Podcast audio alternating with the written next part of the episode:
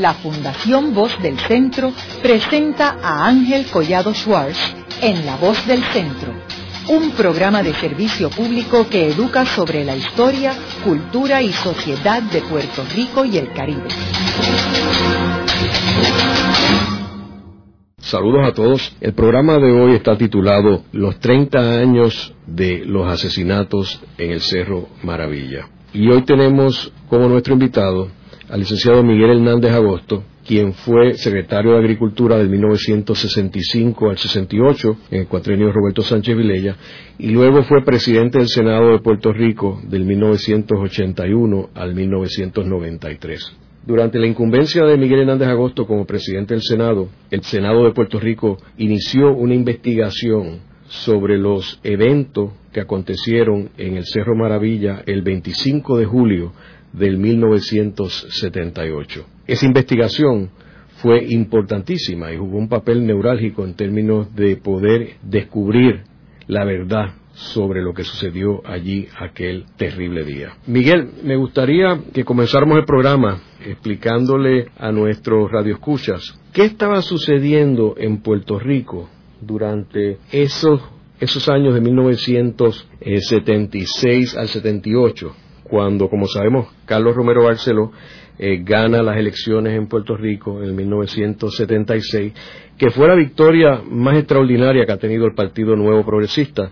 Eh, Carlos Romero era alcalde de San Juan y derrota al incumbente gobernador Rafael Hernández Colón. Y en ese momento, Partido Nuevo controla el Senado, la Cámara y todos los municipios importantes, eh, con excepción de Mayagüez. Y el municipio más cerca de San Juan era Dorado. Pero el resto, Caguas, Carolina, Bayamón, San Juan, todos eran eh, controlados por el Partido Nuevo Progresista. ¿Qué sucede con ese nuevo gobierno?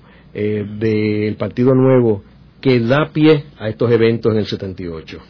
Fíjate, eh, comienzan a ocurrir una serie de actos eh, llamados terroristas, bombas que aparecían en ciertos sitios, en un correo ahí cerca del 65 de infantería, por allá por toda baja, en las torres estas de la Marina, eh, hubo inclusive un ataque a la guardia del gobernador Muñoz Marín y se creó un ambiente de que en Puerto Rico eh, se estaba desarrollando, se estaban desarrollando una serie de instituciones eh, pro independencia que estaban en plan de cometer actos terroristas serios que podrían poner en, en riesgo la seguridad de Puerto Rico. de modo que es dentro de ese ambiente, resumiéndolo, ¿no? Que se da en, se dan los asesinatos de Cerro Maravilla. Para mí estos asesinatos constituyen una de las páginas más dolorosas y más bochornosas de nuestro pueblo como pueblo democrático, eh, por varias razones. Primero, se usa un agente encubierto para inducir a unos jóvenes a unas acciones que no necesariamente eran originales de ellos, pero hay un ataque en todo esto al derecho a la libre expresión. Hay un ataque al el respeto a la vida del ser humano se violenta y sobre todo se pierde o se pone en juego la confianza de un pueblo en su gobierno. Una cosas más importantes que puede haber en una democracia es que, bueno o malo, el país que dirige un gobierno crea en ese gobierno. Pero cuando ese gobierno actúa de tal manera que luego se encuentra que le ha mentido, que ha ocultado hechos importantes, entonces se quebranta totalmente esa relación de confianza que debe haber y eh, desgraciadamente pues muchas veces no se aprenden de estas lecciones y de estos errores y cosas similares se pueden repetir después. Bueno, como decía, eh, está este agente encubierto que ha eh, penetrado a estos jóvenes que van desde la universidad en un carro público hasta Ponce, eh, que los van siguiendo, que saben que van para Cerro Maravilla, que en Ponce, pues, eh, cogen un, chofer de carro público y le, cogen su automóvil y los obliga a llevarlos allá a Cerro Maravilla. Durante todo ese trayecto, la oficialidad de la policía, las personas, los agentes que estaban destacados en Cerro Maravilla, sabían lo que estaba ocurriendo.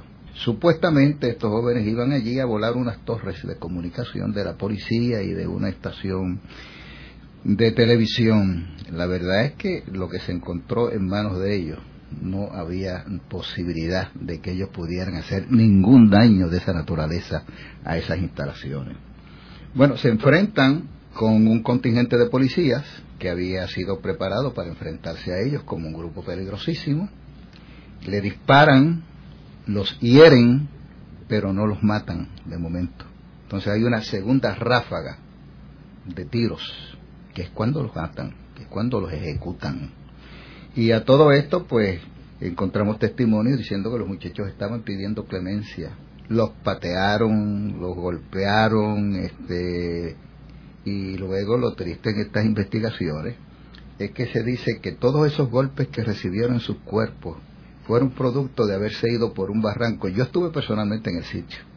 Allí no hay barranco de clase alguna, de modo que todo eso era una falsedad absoluta de estas investigaciones. Pues hay un chofer, ese chofer de carro público, que primero declara, más bien diciendo, dando la versión que la policía quería escuchar, pero su conciencia lo conturba y va donde un abogado privado y da una declaración distinta diciendo lo que ocurrió, que los mismos muchachos estaban pidiendo que tuvieran clemencia con el chofer porque él no era responsable de haber ido allí, que ellos lo habían llevado allí, que no era responsable. Y entonces dice que hubo dos, ráfagas de, de, tiros. Entonces la, los fiscales lo vuelven a citar y lo amenazan con acusarlo de perjurio si él no sostenía su declaración original.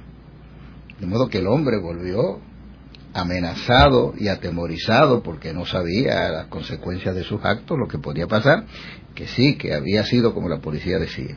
Pero como el país hubo una, más allá del sector independentista, yo creo que el país en pleno dudaba de, de, la versión de la policía. Había, había una suspicacia real en el país de que las cosas no habían sucedido como la policía decía. Y entonces pues se requerían investigaciones. Antes de entrar en la investigación, yo quería eh, resumir un, aspecto que tú mencionas, de que primero, antes de estos eventos habían ocurrido unos actos terroristas y la impresión era que los protagonistas de estos actos terroristas eran los independentistas. Exacto. Pero que luego podemos ver que González Malavé particularmente participó en el, tiroteo de la casa Muñoz Marín. Exacto. Así que eran agentes de eh, la derecha. De la derecha. Que estaban participando o creando estos eventos para que, echarle la culpa a los independentistas. Y lo mismo pasó con la policía de la, Guardia de la Universidad. Hicieron lo mismo. Es más, se encontró que en algunos de esos actos participaron agentes federales. Entonces, Luego, cuando surge este evento, el día 25 de julio, que es el día que se celebra la Constitución de Puerto Rico y fue el día de la invasión de Estados Unidos a Guánica en el 1898, es cuando ellos con un agente infiltrado, González Malavé, ¿verdad? capturan este chofer y entonces van supuestamente a volar las torres. Ahora, luego que ocurre eso, ese día, y antes de entrar en tu investigación, ¿qué sucede en términos de comunicación pública? ¿Cómo le comunican al país lo que ha sucedido allí en Maravilla? Bueno, este, primero la versión oficial del gobierno de que se había enfrentado un tiroteo y que en defensa propia la policía les había dado muerte. Eso no se creía y distintos grupos comenzaron a pedirle al gobierno federal que hiciera investigaciones. De hecho, yo presidía el Partido yo había sido electo presidente del Partido Popular ese mismo día, en la convención que se celebró en el, en el estadio Irán Bison. Y le escribimos al gobierno federal que hiciera investigaciones, que no creíamos lo que el gobierno local decía, pero no había manera de lograr una acción concreta. ¿Qué decía el gobierno federal? Pues mira, te voy a citar, si tú me permites, de aquí de un cable que le envía John Hinchcliffe, que era el jefe del FBI en Puerto Rico, al Departamento de Justicia de los Estados Unidos. Déjame tratar de, de traducirlo libremente. Dice, las repercusiones y el debate público que en la que está envuelto la prensa con relación a este asunto es el resultado de un esfuerzo calculado por parte del sector independentista y otros que se oponen al gobierno por estadidad de Puerto Rico para capitalizar políticamente este evento, creando la suspicacia de que la policía, sobre la acción de la policía y tratando de crearle problemas al gobierno haciendo mártires a dos terroristas.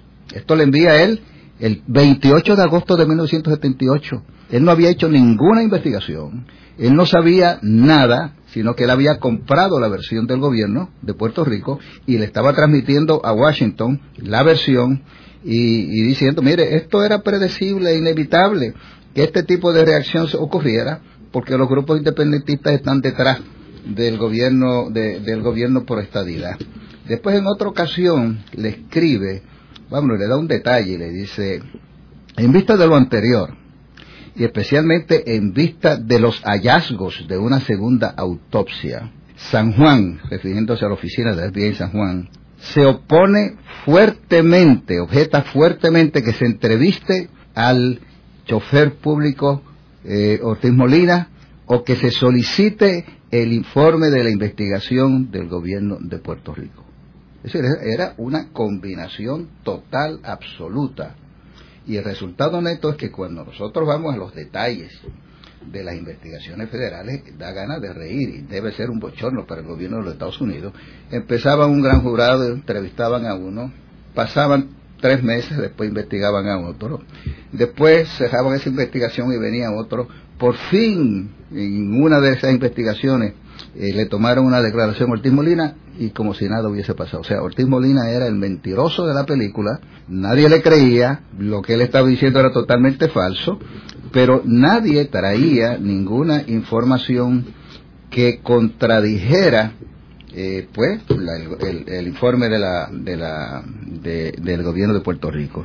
Hicieron dos informes. Un informe del fiscal Pedro Colton, que había alterado la escena que había dirigido toda la operación de componer luego la cosa para que apareciera lo que el gobierno reclamaba.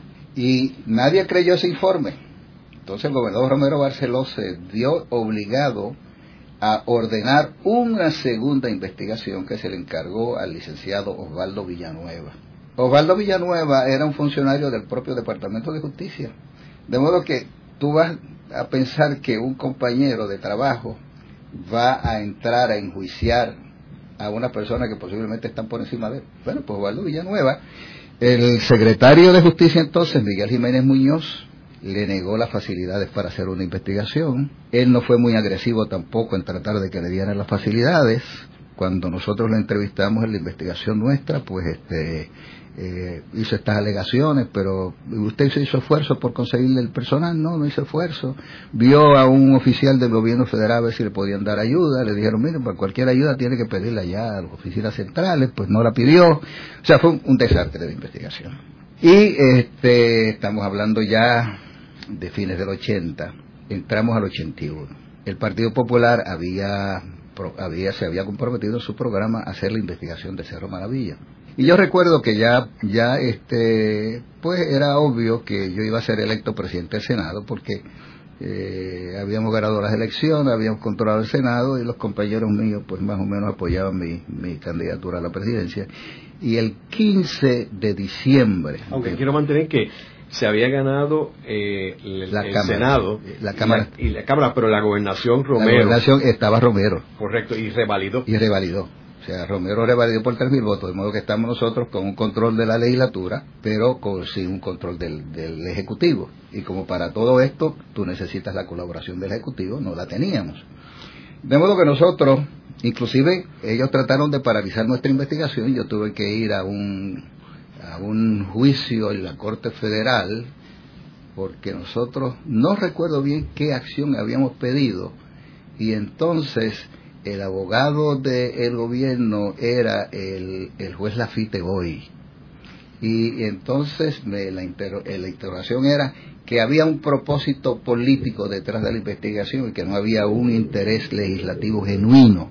Y entonces a mí me quisieron llevar y arrinconar al punto de que yo más o menos aceptara eso y yo dije, no, este, ya yo había discutido esto con mis abogados, ¿verdad? Este, cuando me hicieron las preguntas de ese tipo, yo le dije, I refuse to answer, Your Honor, corriéndome riesgo de que me encarcelaran. Yo iba a salir esa tarde para Estados Unidos y Marco Ramírez, que era nuestro abogado, que en paz descanse, un excelente abogado, y bueno, tú también por ahí un fiador, listo, por si acaso me encarcelan, si es que no, no, me encarcelan por desacato civil. La verdad es que el juez pues buscó alguna salida, que fue Pérez Jiménez, y dijo, bueno, como usted no ha querido declarar sobre esto, tampoco le podemos conceder lo que usted pide. Y ahí, ahí terminó la cosa. Pero ¿qué pasa? En enero 21 del 81 yo anuncio que voy a radicar la resolución para que el Senado investigue los sucesos de Cero Maravilla. Y el 23 de febrero se aprobó la resolución número 91 para investigar no solamente los sucesos, sino los antecedentes, los sucesos y todo lo que posteriormente ocurrió. De modo que fue una, una resolución bastante amplia, que fue cuestionada en los tribunales, pero que fue sostenida eh, en toda ocasión. Entonces empezamos con el problema de quién va a investigar, qué persona va a investigar, quién es un buen investigador. Yo eh, me habían llegado unos nombres de unas personas con interés, yo los entrevisté y noté que el interés eh, era más interés en, abonar a una causa eh, que realmente en esclarecer. Ah, yo te dije del 15 de diciembre de 1980 que no terminé. Mm. Un amigo mutuo de una persona distinguida que murió me va a ver y me dice, yo vengo de parte de Romero, el gobernador Romero. El gobernador Romero quiere tener buenas relaciones contigo. Hay tres puntos que son neurálgicos en los que él quiere asegurarse que se pueden dilucidar este, para que ustedes tengan una buena relación. Y uno de ellos era que yo no investigara Maravilla. Y yo le dije, eh, no, eh, eso es un compromiso que tiene el Partido Popular. Yo lo voy a investigar. Lo que sí yo le aseguro al gobernador Romero es que yo no voy a permitir que esa investigación se politice. Que esa investigación tiene que ser una investigación seria, profesional. Y si no hay nada, y los investigadores de él tienen razón en las conclusiones a que han llegado, yo no voy a tener reparo alguno en decir que eso es así. Eso sí se lo puedo decir, se lo garantizo, etcétera. Bueno, empezamos nuestra investigación y yo le pedí a, Marcos Ramírez, Marco, entrevístame una serie de personas para, para ver entre ellas que, quiénes tú me recomiendas para yo entrevistarlo. Él entrevistó unas cuantas personas y entre ellas estaba Héctor Rivera Cruz, que había sido fiscal. Vayamos, yo no lo conocía, yo le entrevisté y yo le dije, mira, yo aquí no quiero una investigación política yo quiero una investigación profesional. Y Héctor me dijo, yo tampoco me prestaría una investigación política. Yo si esto no es investigación profesional, no estoy interesado en el puesto. Y dije, pues, una coincidencia total. Y lo contraté. Eh, le dije, Héctor, sin lugar a dudas, aquí hay un ingrediente político, porque yo estoy eh, lanzándome a una aventura, creyendo que lo que el gobierno ha hecho y está diciendo no es lo correcto y si es lo correcto, pues entonces yo quiero salir de esto lo más pronto posible y aceptarlo. Así es que periódicamente mantienes enterado, va surgiendo alguna evidencia, no va surgiendo evidencia que nos diga lo contrario. Y pasó un mes y Héctor no conseguía nada nuevo. Y pasó un segundo mes, tampoco. Llegó un tercer mes y apareció un testigo de la policía que había escuchado todos los comentarios que se hacían en el cuartel de la policía diciendo cómo es que habían ocurrido los hechos. En efecto, los hechos habían ocurrido como finalmente se comprobó. Y bueno, pues si ya encontramos eso, ahora vamos a empezar a citar, a pedir documentos y a citar testigos. Se solicitaron documentos importantísimos como los récords de entrada y salida de los policías, los récords de entrada y salida de las armas, etcétera el gobierno se opuso a que nos entregaran eso por cuestiones de seguridad. Y finalmente el tribunal pues ordenó que se nos entregaran. nosotros, eh, el Senado de Puerto Rico como institución de gobierno tiene que ser suficientemente seria y responsable para saber que si algo pone en peligro la seguridad de la policía o de algún funcionario, pues no lo va a publicar, este, porque está en nuestras manos hacerlo o no hacerlo y se nos entregaron y ahí empezamos a descubrir las mentiras de fulano que decían que no estaba, estaba, fulano que estaba, lo sacaron del... ¿Cuándo es que empiezan a recibir los documentos, Miguel? Nosotros empezamos a recibir documentos, la investigación pública la empezamos el 15 de junio del 83 y nosotros empezamos a conseguir documentos como para fines del 81. Parte de la información que nosotros queríamos tener eran las ropas de los muchachos y las armas, etcétera. Cuando nos entregaron eso, que lo tenía el gobierno federal, Corte Federal, que no nos lo querían entregar, tuvimos que ir más arriba para que nos lo entregaran. O sea, la cantidad de pleitos que nosotros tuvimos que llevar, es, qué sé yo cuántos fueron. Este, entonces buscamos unos expertos de Texas y le dimos la información y por la forma como tenían, cómo se habían hincado los muchachos, dónde estaba la tierra, eh, dónde estaban las perforaciones, etcétera. Esa gente vino aquí y nos hizo una descripción exacta de lo que un testigo ocular nos dijo después. Y ahí cuando nosotros tenemos eso, ya estaba pasando el tiempo, estábamos en 1983, yo decidí empezar las vistas sin tener todavía un testigo ocular que declarara eso.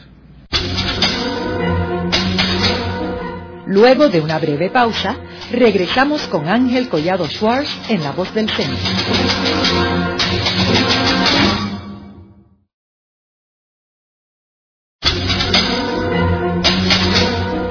Regresamos con Ángel Collado Schwartz en La Voz del Centro. Continuamos con el programa de hoy titulado El 30 aniversario de los asesinatos en el Cerro Maravilla. Hoy con nuestro invitado, el licenciado Miguel Hernández Agosto, quien fue presidente del Senado del 1981 al 93 y durante su presidencia fue que se llevó a cabo la investigación en el Senado sobre los eventos que acontecieron en el Cerro Maravilla el 25 de julio del 1978. Miguel, en el segmento anterior estábamos hablando de cómo empieza la investigación y los problemas que tú tienes con el gobierno federal cuando tú pides una serie de información y no te la dan. Eh, y también hablas de cuando primero empiezas a conseguir algún tipo de evidencia. Sí, bueno, pues ahí entonces viene la cuestión, dice, yo estoy consciente de que por mucho que la prensa hubiese querido publicar, eh, ya sea prensa escrita o radial, no iban a poder transmitir la totalidad de los testimonios porque iban a ser sesiones largas. Nosotros íbamos a empezar a las 10, 10 y media, regresamos a las 12 y media y después estábamos un par de horas más. Entonces, pues empiezo a darle un poco de cabeza a la idea de televisar las vistas. Y claro, yo consciente que el primer ataque que iba a venir era el costo. Un día yo, yo de vez en cuando le comentaba a, Hernández Colón la investigación más menos bien, pero nunca él, ni nunca me pidió, ni yo eh, accedí tampoco nunca a, darle los detalles de lo que realmente era, y, era una manera de mantenerlo fuera de la política. Y dice, bueno, pues, una idea es, es una idea televisarla, y eso es lo que yo estaba pensando, lo que no sé si el riesgo valga la pena. Bueno, le di vueltas, le di vueltas, y entonces reuní al staff el domingo antes de comenzar las vistas y hice, hice arreglos para televisar, las vistas se van a televisar. Y aquello fue un shock. ¿Por qué? Como todos los demás estaban pensando, y a este le van a caer encima con la cosa de los costos y olvídate. Bueno, sí, vino la crítica de los costos y entonces la fortaleza empezó a catalogar las vistas como la novela del mediodía. Pues la verdad que se convirtió en la novela del mediodía porque el país se, a la semana el país se paralizaba cuando se celebraban esas vistas. Yo no quería participar en las vistas porque eh, yo quería respetar eh, las presidencias de las comisiones, ¿verdad? Este, eh, siempre los presidentes de comisiones son diferentes con el presidente del cuerpo, si uno va, pues el turno que uno quiera, etcétera, etcétera, pero eso es una cosa y otra cosa uno estar permanentemente ahí. Foucault es una persona que hizo un trabajo extraordinario, extraordinario en las vistas. Pero a veces... Estamos hablando del licenciado Aponte, Pérez, que ha sido presidente, del Colegio de Abogado y que había hecho una labor excelente. Pero después de celebrar la primera vista en la mañana, pues yo recibí muchas llamadas de mira, baja acá, qué sé yo. Bueno, hablé con Foucault. Me dijo, no, yo quiero que tú estés aquí, que estés permanentemente y te cambiamos. Teníamos una excelente relación. De modo que de en adelante yo seguí asistiendo a las vistas regularmente, eran muy pocas las que, las que faltaban. Y las vistas se condujeron con mucho respeto, con mucha seriedad. Entonces, en uno, uno de los, una de las personas que nosotros convocamos, visitamos para, para interrogar, fue a Miguel Marte. Miguel Marte era empleado de energía eléctrica y estaba allí en una de las facilidades de energía eléctrica y había visto eh, era, era testigo ocular de algunos de los incidentes, porque con él habían dos, dos agentes con armas largas que salieron en el momento que llegan los muchachos, salió uno de ellos, de apellido Polanco, este, y, y uno de los senadores PNP lo hostigó tanto y tanto, el licenciado Calero Juarbe, que creo que falleció, eh, lo hostigó tanto que el hombre eh, se molestó y cuando termina vista dice que quiere verme. Yo hablo con Rivera Cruz y mira, este testigo quiere verme, yo no sé si debo verlo solo o es mejor que tú estés en la entrevista y yo, yo, creo que yo debo estar, ok, vamos a citarlo. Yo quiero declarar lo que yo vi. Entonces, bueno, si vas a declarar lo que has visto y ya tú has hecho otras declaraciones, otras cosas, pues hay que gestionar tu inmunidad. En cuanto al Senado no va a haber problema una vez tú nos des la prueba de lo que vas a testificar. Eh, y hay que gestionar la inmunidad federal por si acaso hay un delito federal accedió, aprobamos la resolución y entonces Marte empezó a decir lo que pasó. Después de Marte empezaron a venir otros testimonios, el Cartagena Flores, que era uno de los abogados, pero la cosa más dramática fue el testimonio que nosotros recibimos una noche en sesión ejecutiva, como eso de las 2 de la mañana, de Carmelo Cruz. Y Carmelo Cruz describió todo en todo detalle en todo detalle. Explícale a la radio escucha quién era Carmelo Cruz. Carmelo Cruz era uno de los agentes que había estado en el Cerro Maravilla y era uno de las, de las personas que era un testigo ocular y sabía quién estaba, quién no estaba y podía decir todo. ¿Y por qué él decidió hablar, Miguel? Pues yo creo que el, el testimonio de, de Marte abre una puerta. Entonces a la vez nosotros estábamos tomándole declaraciones a personas como eh, Torres Marrero, que otro de los agentes, a personas como Cartagena Flores, otro de los agentes que estaba allí, y se empieza a crear la sospecha de que alguien está hablando. Y en verdad se le iba sacando bastante información y había que interrogarlo a veces tres y cuatro veces porque eran muy renuentes a darle información, muy renuentes.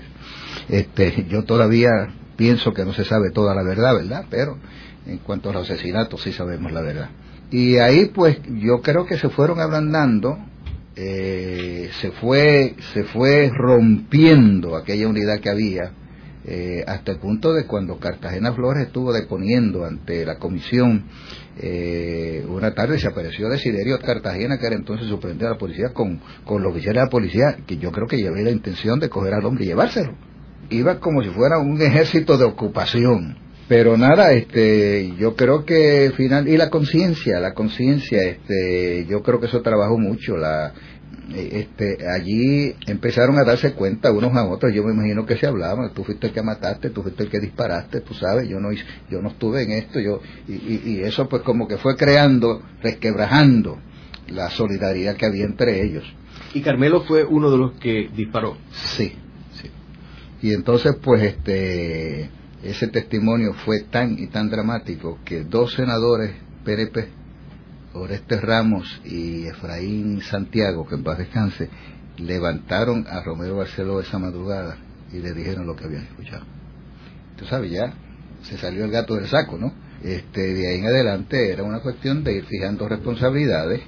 Eh, vinieron, nosotros terminamos, terminamos el, eh, la investigación, y una de las recomendaciones que habíamos hecho era de que se creara una oficina de un fiscal especial para investigar criminalmente los sucesos de Ciudad Maravilla. O sea, nosotros no teníamos otra falta que no fuera, esta es la verdad que hemos encontrado, aquí están los documentos, esos son los testimonios, están a la disposición de la rama ejecutiva para cualquier investigación, pero no queríamos ponerlo en manos de la misma rama ejecutiva que había estado ocultando los hechos que había estado encubriendo. De modo que por eso queríamos crear una oficina de fiscal especial independiente.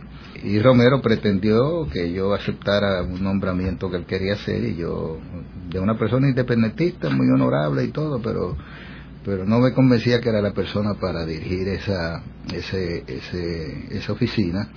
Entonces yo celebré vistas sobre esa resolución en el periodo de la ley electoral y Romero eh, me llegó a la corte eh, alegando que estaba violando la veda electoral.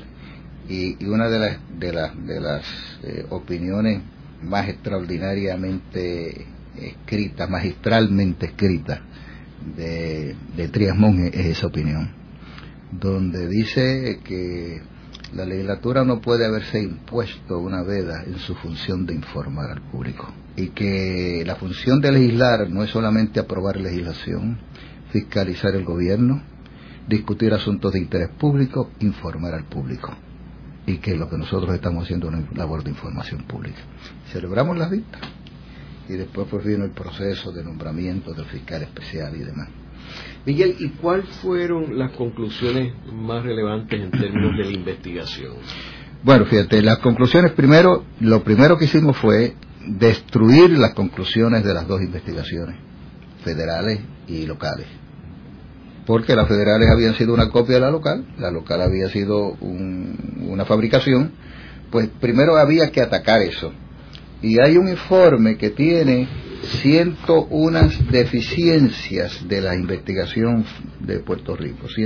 Fueron, fueron, y no solamente las enumera, sino quién las cometió.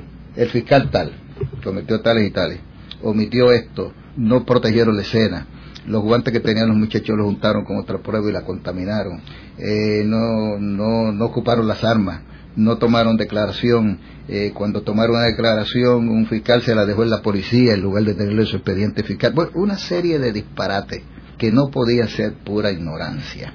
Era, era sencillamente una acción deliberada de no buscar la verdad y, dejar que la fabricación que había hecho Colton, bueno, una de las, una, estoy brincando un poco aquí, pero una de las cosas más dramáticas que ocurre es que el fiscal Figueroa Vives, creo que era director de negociación de investigaciones especiales o algo así, le toma una declaración a un policía, Jesús Quiñones Quiñones, que estaba declarando que hubo dos ráfagos de, de disparo. Y él insistía en que no eran dos, que era uno. Y el policía decía, eran dos. Le destruyó la declaración y lo admitió en la vista. Yo rompí la declaración porque era una corroboración de la versión del, del, del, eh, chofer, de que habían habido dos ráfagas. Después vinieron unas hermanitas que tenían por allí alguna facilidad y sí declararon también que escucharon dos ráfagas, etcétera, y todo se fue corroborando. No, que la conclusión primera es que las investigaciones que se habían hecho no eran investigaciones serias, que eran investigaciones dirigidas a unas conclusiones determinadas. Una vez hecho eso, entonces vienen la identificación de cómo fueron los sucesos realmente y quiénes fueron los responsables. Eh, ahí pues eso pasa a la investigación criminal. La última acción nuestra eh, con respecto a esto es eh, que nosotros radicamos unas querellas contra los fiscales, un número de los fiscales, y el tribunal desaforó a cuatro o cinco fiscales por los actos por, por las omisiones que habían cometido y las fabricaciones que habían hecho.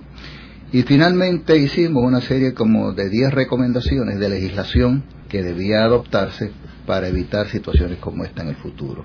De modo que la investigación puede decir que, la, dividimos en las partes de vamos con las investigaciones previas, evaluarlas, tomar llegar a unas conclusiones sobre ellas, vamos a hacer nuestra investigación, llegar a las conclusiones de nuestra investigación y luego vamos a hacer recomendaciones de legislación a tono con los hallazgos que hemos encontrado. Y finalmente, pues la acción disciplinaria contra aquellos que habían faltado a su función como, como, como abogado. ¿Y cuándo es que terminan las conclusiones? ¿Para qué fecha? Las terminamos ya para fines del año 84, eh, que es cuando ya se radica el proyecto de ley para crear la Oficina de Fiscal Independiente. Luego viene una segunda ronda de investigaciones porque obviamente esto no, esto no hay que no, no, hay que ser experto en nada para saber que si no se había descubierto esa verdad había habido un encubrimiento.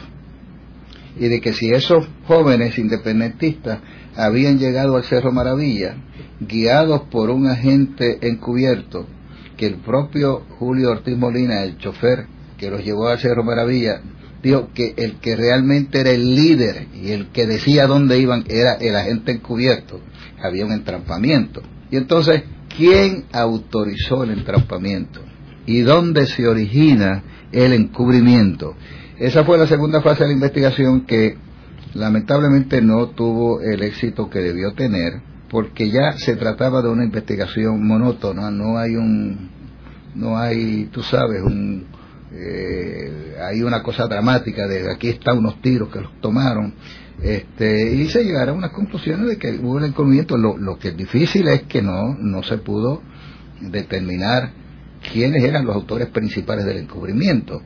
Eh, por ejemplo, algunos de estos policías han declarado que Ángel Pérez Casillas, que se negó en todo momento a declarar que cumplió cárcel, sabía mucho más de lo que había declarado sobre todo esto y que yo no tengo duda que Desiderio Cartagena, que en la segunda ronda de, la investigación llegó un momento en que eh, el licenciado Pérez Viera, que era nuestro investigador entonces, lo había llevado a un punto que el hombre estaba a punto de quebrarse y eh, el licenciado Marco Rigao, que presidía la comisión de Rodrigo, entonces le dio la oportunidad de recesar.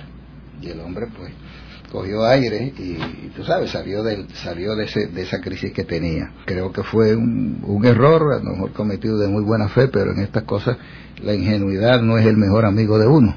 Este, y corrió eso, pero en términos de, de probar, eh, más allá de toda duda razonable, de que asesinaron a estos jóvenes, de que hubo un entrampamiento, de que hubo un encubrimiento, eso, eso, eso es, no, no cabe duda. Las alegaciones de que Romero pudo haber estar envuelto, pues no ha habido prueba nunca. La única, la falla, o una de las fallas grandes de él fue decir que él no conocía nada de los hechos o de lo que iba a ocurrir y que luego en una entrevista admite que sí, que dos o tres días antes Cartagena y Torres González, que era el superintendente de la policía entonces, y Cartagena era su auxiliar, lo había visto y le habían informado que por allí podía haber algo la noche del 24 o el 25. Y lo, le creó un problema de credibilidad y de hecho hay unos artículos de Roberto Fabricio, que era entonces director del Nuevo Día, donde se siente eh, muy dolido de que él respetara una entrevista off the record que había tenido en abril 4, eh, el 80 creo, donde Romero le aceptó que sí, que él conocía, sabía que iba algo a ocurrir, pero como off the record no lo publica, y luego on the record Romero le da una entrevista a otros periodistas y admite eso mismo. Y entonces pues Fabricio eh, escribe dos artículos tremendos en el Nuevo Día y llama mentiroso a, a Romero y y lo acusa realmente de no ser una persona responsable en cuanto a su relación con la prensa, etcétera, etcétera. Pero de que tiene que haber habido una figura de alta jerarquía que autorizara el entrampamiento, que le diera el visto bueno y el encubrimiento, no, no hay duda, porque eso, esas cosas no suceden tan fácilmente. Haremos una breve pausa. Pero antes, los invitamos a adquirir el libro Voces de la Cultura, con 25 entrevistas transmitidas en La Voz del Centro. Procúrelo en su librería favorita o en nuestro portal.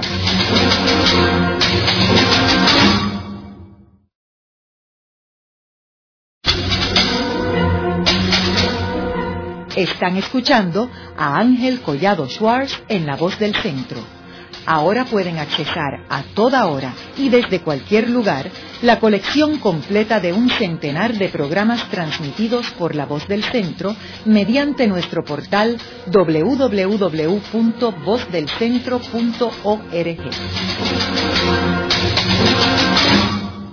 Continuamos con el programa de hoy titulado El 30 aniversario de los asesinatos en el Cerro Maravilla, hoy con nuestro invitado el licenciado Miguel Hernández Agosto, quien fue presidente del Senado de 1981 al 93, y durante su presidencia fue que se llevó a cabo la investigación en el Senado sobre los eventos que acontecieron en el Cerro Maravilla el 25 de julio del 1978. Miguel, en el segmento anterior estábamos hablando sobre detalles de la investigación de los eventos en el Cerro Maravilla y mencionamos de que el 25 de julio que como sabemos eh, ese día siempre hay una actividad oficial del gobierno de Puerto Rico. Eh, en aquel tiempo se celebraba más formalmente que lo que se celebra ahora. Y Romero estaba dando un discurso y supuestamente él hizo un comentario en el cual declaraba héroes a los policías. Que es curioso que eh, hay un paralelo entre los eventos de eh, Maravilla y los de la masacre de Ponce en el 1937, donde el gobernador Winship declara héroes a los, policías. Y entonces a las víctimas los pone como los verdugos.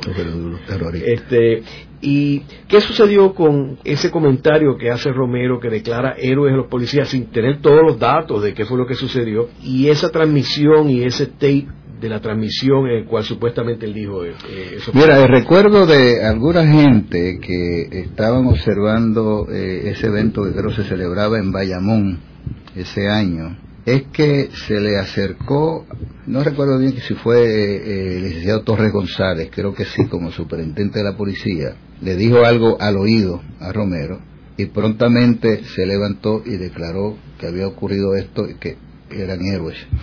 La prensa escrita lo reportó y, yo estuve revisando algunos recortes antes de, venir aquí a, entrevistarme contigo, donde sí, dicen que sí, que los declaró héroes. Él lo ha negado y la cinta de esa grabación desapareció. Estaba grabando el Canal 6, sobre el cual todo su personal tenía absoluto control y eso desapareció y nadie nadie grabó nadie muchísima gente dice que sí que lo oyeron que lo vieron pero nadie grabó. Eh, él niega que lo dijera. Este yo pues por lo que escuché de la prensa yo no yo no lo vi pero nosotros teníamos asamblea del Partido Popular ese día y estamos en el Irán Bison pero eh, al otro día esa era la información que había y la prensa escrita este, así lo indicaba, que los declaró héroes. Y yo, por lo que, por lo que, fíjate, los antecedentes de todos estos incidentes previos, la información a él de que va a ocurrir algo, puede que no le dijeran mucho más, vamos a asumir la mejor situación para él. Este, obviamente, si dijeron que mataron a dos terroristas allí, para llamar héroes a los, policías, eh, me suena lógico con su mentalidad y el ambiente que se había creado eh, en, aquel, en aquel momento. Miguel, y otro aspecto interesante es el conocimiento que puede haber tenido eh, la agencia de inteligencia de Estados Unidos sobre estos eventos. Eh, si uno examina los archivos de la FBI, particularmente los nuevos que han salido eh, a la luz pública que consiguió el congresista Serrano y que están todos disponibles en el Internet eh, a través del Hunter College, pues uno ve de que la FBI tenía una encomienda bien clara de estar al día de todo lo que estaba pasando en Puerto Rico. Y, uno debe pensar de que la FBI sabía todo lo que estaba pasando en términos de los supuestos ataques terroristas, el informe que tú leíste al principio del programa, donde tú ves que ellos se hacen eco de lo que dice eh, Romero y el gobierno. Ahora, ¿cómo ellos eh, reaccionaron ante las iniciativas del Senado de pedir información, de averiguar qué es lo que ellos sabían? Eh, hubo siempre mucha objeción. Este, no sé cuántas comunicaciones escribimos eh, nosotros en el Senado, yo personalmente, eh, Hernández Colón le pidió que hicieran una investigación, grupos independentistas, y lo más que hicieron, esto es curioso y es, este, irónico, ¿no? Eh, por ¿no? por no usar una palabra más fuerte, después fuimos bajo el Freedom of Information Act a pedir información y lo que nos mandaban eran los recortes periódicos que ya nosotros habíamos leído y, alguna que otra cosa. Últimamente, pues, logramos algunas cosas, ¿verdad? Por ejemplo, este, esto, este informe de Hinchcliffe, que evidencia primero, lo que tú señalas, había una íntima relación con la policía de Puerto Rico. Y dice, eh, en uno de estos informes, que lo oí parcialmente, dice, and it would be very prejudicial to the relations of the FBI in San Juan vis-a-vis -vis the Commonwealth Government of Puerto Rico Police Department. O sea, era, como hablamos nosotros corrientemente, una minguería entre el FBI y la policía de Puerto Rico. De modo que para ellos era importante mantener la versión del gobierno de Puerto Rico y no quería que tratándose además de un gobierno pro estadidad que pues se supone que no le van a, quieren crearle ningún problema a los Estados Unidos, cómo se vería es que el gobierno federal interviniese en una investigación y el descrédito que eso podría traer al gobierno por estadidad de Puerto Rico. Eh, eso queda claro en esos documentos. Luego, la, las maneras de las investigaciones fueron como tres investigaciones federales que nunca se concluyeron. La conclusión fue siempre que, que no pasó nada y que no había razón ninguna para acusar a nadie. Esa fue la última. Hemos terminado esto, no hay ninguna razón para acusar a nadie, este, y ahí se acabó. La, se confirma la versión de, de las investigaciones del gobierno de Puerto Rico. ¿Y ustedes trataron de citar alguna oficial tratamos, Tratamos, le dimos lista de personas que queríamos entrevistar. Eh, llegamos a entrevistar a Julio Sánchez Morales, que era fiscal federal entonces. No recuerdo cómo fue que finalmente este, Julio accedió, le permitieron eh, ir. Eh, él aparentemente inició, o dice él que inició una investigación por su cuenta, y tan pronto se publicó que él inició una investigación por su cuenta, Hinchcliffe envió otro mensaje allá a Washington diciendo, mire, a mí no me han informado nada de esto, y vuelvo a repetir, we strongly oppose este, que esto se lleve a cabo. Este, y la investigación se quedó ahí y, nada. Fíjate, cuando la investigación, cuando se rinde el informe por Osvaldo Villanueva, que el secretario de Justicia era el licenciado Miguel Jiménez Muñoz, cinco ayudantes de Jiménez Muñoz le señalan deficiencias en esa investigación y le sugieren que se haga una reinvestigación. Y a pesar, primero dos, dos ayudantes y después otros tres ayudantes le recomiendan que se haga otra, una reinvestigación, que hay muchas deficiencias en esa investigación. Y, y, él le dice, mira, la conclusión va a ser la misma, la conclusión va a ser la misma. Y le envió el informe al gobernador con su visto bueno y renunció. Entonces es que eh, se nombra otro secretario, Héctor Richard, y yo me reúno con él y digo, mira lo que nosotros hemos estado encontrando, es esto y, está a tus órdenes para que lo veas. Anunció que iba a reabrir la investigación.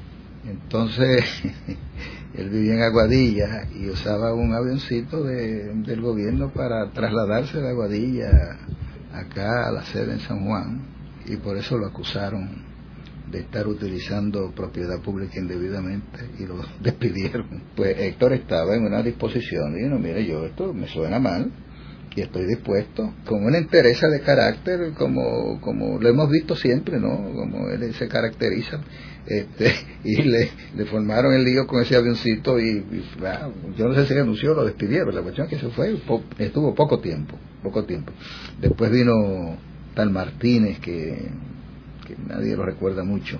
Este, pero, pero no hubo manera de que nosotros pudiésemos tener una colaboración del gobierno de Puerto Rico y del gobierno federal. Fíjate tú que si nosotros nosotros hubiésemos tenido una colaboración del gobierno de Puerto Rico, si bueno, si aquí la policía actuó mal, yo, gobernador de Puerto Rico, estoy en disposición de tomar las acciones que sean pertinentes.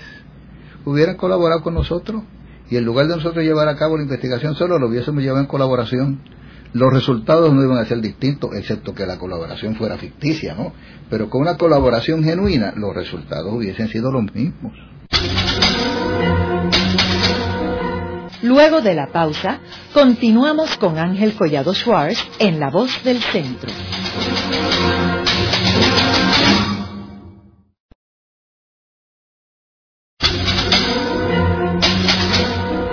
Continuamos con la parte final de La Voz del Centro con Ángel Collado Schwartz. Pueden enviarnos sus comentarios a través de nuestro portal www.vozdelcentro.org.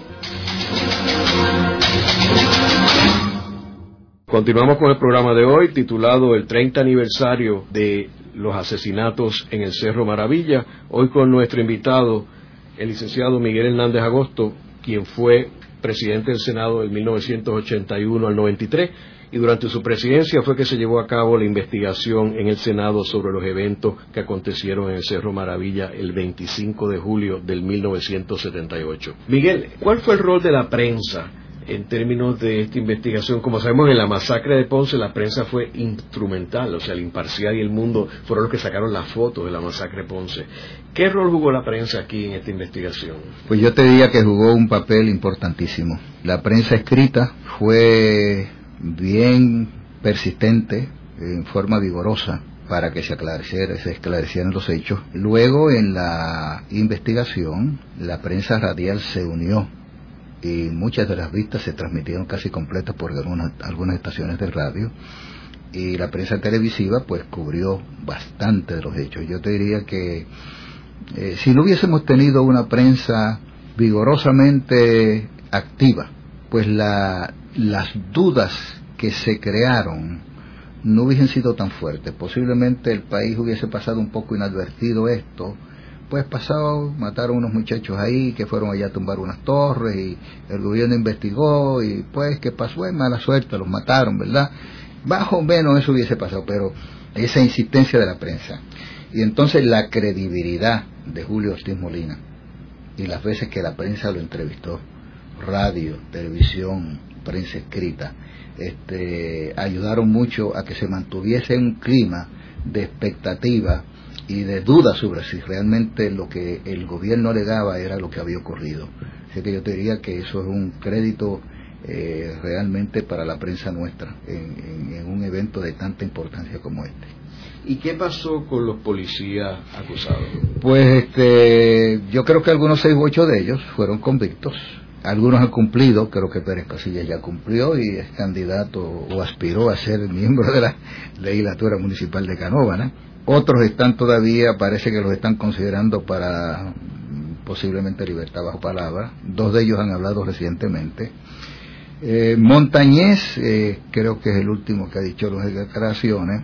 En Montañez era el contacto, era el agente Montañez, era el contacto con el agente encubierto. Desapareció de la escena prontamente. ¿Cuánto él vio? Pues uno no sabe, pero parece que fue un hombre que le tocó muy de cerca eh, a su conciencia lo que había ocurrido. Sin embargo, eh, a mi modo de ver, todavía no ha dicho toda la verdad.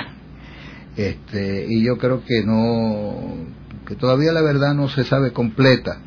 Eh, sí sabemos de los asesinatos, sí sabemos de las investigaciones este, arregladas, pero todavía no sabemos quién autorizó ese entrampamiento. ¿Por qué? Porque era obvio el entrampamiento. ¿Quién fue la figura clave que eh, dio las órdenes para el encubrimiento? Porque eh, un fiscal un fiscal competente como el fiscal Colton y una persona muy reconocida en la profesión como una persona competente hiciera las barbaridades que, que hizo para alterar todo y, este, y traer una versión falsa de los hechos, este, cuando para él hubiese sido totalmente natural decir, mire, lo que yo encontré fue no fiscal, que pasaron esto, los policías me hicieron esto y esto es lo que ha ocurrido. Tiene que haber recibido órdenes de arriba, de más arriba. ¿De dónde más arriba? No sé, pero ciertamente tiene que haber recibido órdenes. Eh, se jugó su título, creo que, que lo que lo sí que le, le, restituyeron el título hace poco, pero estuvo cuántos años sin su título. Además, eh, para un abogado, para cualquier profesional, pero para un abogado perder su título es de las cosas más dolorosas del mundo. Y, y es una es una carga que uno lleva, ¿verdad?, de, por el resto de su vida. Eh, de modo que, gracias a la investigación del Senado, eh, se descubrió la verdad, eh, algunos de los culpables, de los responsables, han pagado con cárcel. Este, algunos de los profesionales responsables de haber alterado todas las versiones han pagado con sus profesiones. Eh, de modo que en términos generales se ha hecho un grado de justicia.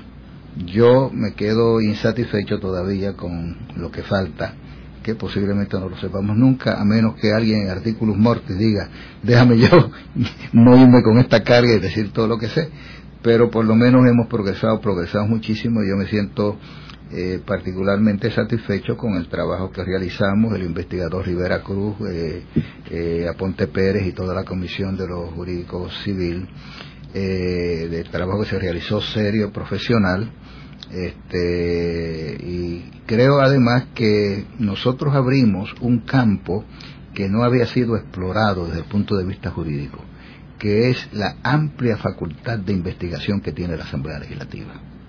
O sea, eh, se puede utilizar para bien o se puede utilizar para mal, pero por primera vez tenemos jurisprudencia local importantísima sobre la función eh, de investigación de la Asamblea Legislativa. Y esa es otra contribución valiosísima que esta investigación como resultado, ¿verdad?, de las mismas luchas por conseguir testigos, que testigos que comparecieran y documentos que se nos entregaran, pues que tuvimos que acudir tanto a los tribunales y se estableció una jurisprudencia local de mucha importancia sobre el poder investigativo de la Asamblea Legislativa. ¿Y qué otra enseñanza eh, tenemos de esta investigación y de estos eventos? Pues fíjate, para mí una de ellas es que el cuerpo de la policía necesita una supervisión continua externa y una revisión continua de sus operaciones. Eh, porque si no ocurre, y fue una de las cosas que nosotros recomendamos, es fácil caer en los mismos. Estas cosas se olvidan, lamentablemente, o no se recuerdan en sus detalles. Pero esa recomendación que nosotros hicimos es algo que valdría la pena retomarlo y, ver, creo que el superintendente ahora ha nombrado hasta un grupo que examine un poco estas cosas, me parece un buen paso, ¿verdad? Pero debe ser una cosa continua, con personas que se roten, de suerte que haya pensamiento nuevo y distinto continuamente, para examinar los aspectos más eh, críticos, ¿verdad?, del funcionamiento de la policía, eh, las condiciones, la preparación, el adiestramiento que tienen, eh, cómo cumplen, respetan los derechos. Pues, pues, después de todo, la policía está para cuidarnos. Claro. Para ayudar a que se nos respeten nuestros derechos. Este, y una violación de derechos por un policía es algo más, eh, es algo mucho más serio que si lo hace cualquier otra persona. En el programa de hoy hemos discutido la investigación en el Senado eh, sobre los eventos acontecidos en el Cerro Maravilla el 25 de julio del 1978, como Miguel Hernández Agosto nos ha expresado en la noche de hoy. Esta investigación fue crítica para poder descubrir la verdad de lo que sucedió allí, que fue un vil asesinato en el cual se eh, entramparon y se asesinaron dos jóvenes puertorriqueños que 19, 20 años, quienes fueron llevados allí por un agente encubierto de la policía de Puerto Rico. Y gracias al Senado de Puerto Rico, bajo la presidencia de Miguel Hernández Agosto y el fiscal eh, especial Héctor Rivera Cruz, se pudo conocer la historia de lo que sucedió allí en una de las páginas más terrible de la historia de Puerto Rico. Eh, gracias, Miguel. Ha sido un placer, ha sido un placer, Ángel. Muchísimas gracias por la invitación. Esta ha sido una producción como servicio público de la Fundación Voz del Centro. Los invitamos a sintonizarnos la próxima semana a la misma hora. Y recuerden que pueden adquirir el libro Voces de la Cultura en su librería favorita o en nuestro portal.